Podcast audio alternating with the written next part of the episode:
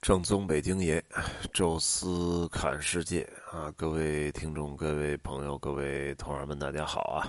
咱们又来到了这个，呃，德国其实很不像旅游的这么一个城市啊，因为很少有呃旅游团能够来到德国的这个有点靠西北部的这么一座城市，叫做不来梅。呃，这座城市呢，就是在中国人眼里啊，如果你喜欢看球的话，你知道有这么一个球队叫云达不莱梅。呃，我到这天呢，正好还赶上他踢球啊。本来说看看能不能有机会看这场球，就发现人家还在踢客场啊，就没机会看了。呃，喜欢足球的都知道啊，这个咱们中国有一个天才少年。呃，叫张玉宁啊，他就送到这里来来这个踢比赛，呃，还是转会过来的啊。但是好像今年一年都没，去年一年啊都没有就是上场比赛啊。现在好像又转出去啊，转到了荷兰的海牙队啊。但是这个球队呢还是很厉害，也很有名啊。所以就是可能很多中国的呃游客啊、听众会熟知这个城市。啊，当然，另外一个比较重要的一个知识点啊，就是，呃，格林童话当中写过这么一则寓言童话，叫《不莱梅的城市乐手》，啊，所以也让这个城市呢变得很有名儿。啊，这个童话呢，简单可以说两句啊，呃，它不像什么灰姑娘啊之类的小红帽啊这么的有名儿。呃，但是在欧洲当地啊，还是很著名的一则童话寓言。呃，话说呢，就是有这么四个动物啊，驴、狗、猫和鸡，啊，这四个动物呢，都是因为年纪大了啊，自己本身的这个功能已经弱化到甚至失去了。哎，比如驴也拉不动磨了，啊，狗也这个看不了门了，啊，猫也抓不了老鼠了，是鸡也。呃，这个这个不下蛋了啊，就可能有这个各种各样的原因吧。有的是被遗弃了，有的甚至于是这主人要宰了它，它一害怕跑出来的啊。就这么四个啊，其实应该有有点像 loser 了，就是这个失败者啊，或颓废的这个这个。呃，没有前途的这么四个老年老的动物，呃，眼见着可能说说那咱们能干嘛呀？说有一提议说我们去不来梅当城市乐手吧。说这个为什么去不来梅呢？这其实好像源自于就是格林童话创作那个时代，德国对这德国人对不来梅的一个偏见吧，或者一种歧视。啊，这个因为德国大家知道啊，这就。其实跟奥地利并列的这种音乐之乡吧，比如这个在呃德国历史上最著名三 B 啊，巴赫啊、贝多芬、勃拉姆斯啊，这是德国人啊。当然还有很多啊，后来的什么瓦格纳呀之类的，都是德国人。所以德国在音乐上的天赋啊，以及创作能力，到最后所获得的成就，其实并不比奥地利人逊色啊。那么。德国几乎各个城市可能都有当时著名的交响乐团呀，或者著名的音乐家，呃，好像估计说绕一圈就看见布莱梅没有，所以就以这个布莱梅音乐啊，好像作为一个呃，就是取笑这个城市的一个重要的一个笑点，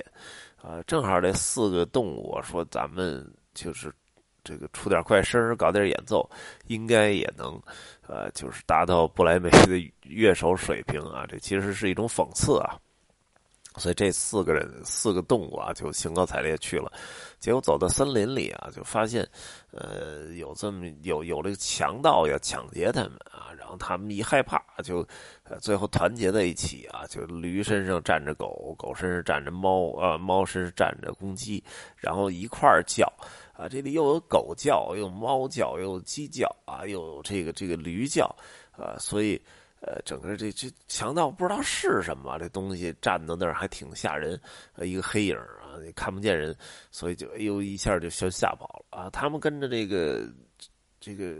强盗跑呢，就发现了这个丛林里有一他们的老窝啊，老巢啊，这里边温暖如春啊，烧着壁炉，然后还有好多食物啊，所以这个大家就大快朵颐啊，开始幸福的就在那儿生活了啊。那么这故事呢，就觉首先觉得很荒诞啊，这有点像那姜文姜文什么电影啊，但是其实它的寓意很好理解啊，就是第一，呃是。呃，生活不要失去希望啊！哪怕你是一个呃，这个行将就木啊，或者说有什么巨大失败的人啊，那总还有希望的话，总还是能够有快乐的生活。第二呢，就是说没有错的事儿啊，只有错的人啊。就是你你这个年纪大了，您就别跟年轻人拼体力了啊！说还在拉磨啊，还在捉老鼠啊，你应该凭借你的。这个社会经验啊，这个阅历啊，来做一些事儿啊，所以这个就是可能借动物啊来提醒人啊。第三个呢，就是团结的力量啊，等于你你这个单个儿一驴人溜那个强强盗也不害怕啊，结果您这又有驴叫、鸡鸡叫，又什么叫的，然后大家混在一起啊，人家可能产生了恐惧啊，就呃没敢发生什么。啊，所以这个也是一个寓言故事吧？任何一个童话呀、寓言，其实都是告诉你一个比较简单的道理，啊。那么这个故事说完啊，就我说说这个不来梅，呃，跟我这个。行程当中走啊，是有这么一点儿，之前也有过这么一点点联系。我记得最早最早啊，带一个什么团，是看展团还是一个德国深度团，走到了不来梅，而且住在了还比较靠核心的区域啊。但是当时那我呀，就特别懒惰啊，到了酒店之后呢，就往床上一躺啊，看会儿书啊，或者看会儿电视，就歇了。呃，还真是极少说，就是还出去转转啊，这都是最近两年形成的习惯。呃，即使不带团，即使游客都自由活动了，啊，我也尽量能看看，多找一个教堂啊，或者多找一个博物馆去参观一下，啊，养成了一好习惯啊。一个减肥，再一个就增加一些阅历，啊，增加一些讲解素材，啊，那么，呃。这个不来梅这地儿呢，当时我那个时代还挺懒惰的啊，所以，呃，到了酒店就说外边转一圈，客人都出去溜达，我一人躺酒店一直歇着就没出去。后来就再也没有什么不来梅了。去年呢，就带团正好偶然的，呃，住在了一个不来梅城东边的啊，这么一个距离市中心大概五公里的这么一酒店，啊，当时。呃，想去市里瞧一圈但是那天特别冷，不说吧，呃，就还到酒店到的有点晚，应该得九点多快十点了，啊，所以一一一琢磨啊，说这个就算了，啊，但是这一次呢，呃，因为呃到的还很早啊，而且虽然天已经黑了啊，但到的很早，还不是那么的冷，啊，所以就我就说干脆啊，这个呃进去瞧瞧啊，那么。啊，当然啊，这个，呃，进去主要是看那个不来梅城市乐手那雕像啊，就是，呃，最下边驴，然后上中间狗、猫、完鸡，啊，当然还很重要的，就看看他的那个美轮美奂的市政厅啊，以及这个罗兰雕像和这个大教堂，啊，那广场其实规划的很漂亮啊，但是。呃，这个现在也是圣诞的这些什么各种什么设备设施在呃试运营吧，所以晚上的时候非常的清静啊，有点像这种什么寂寞岭那感觉，寂静岭啊那感觉，呃，其实挺有意思的啊。哎，最后呢再插一句，这个在不来梅啊，这个呃，我们坐的公交车啊，因为这五公里这。路程吧是挺尴尬的，比如说三公里内两点多公里，干脆就走路了啊！这个一一边比如找几个人一边聊着天啊，一边去，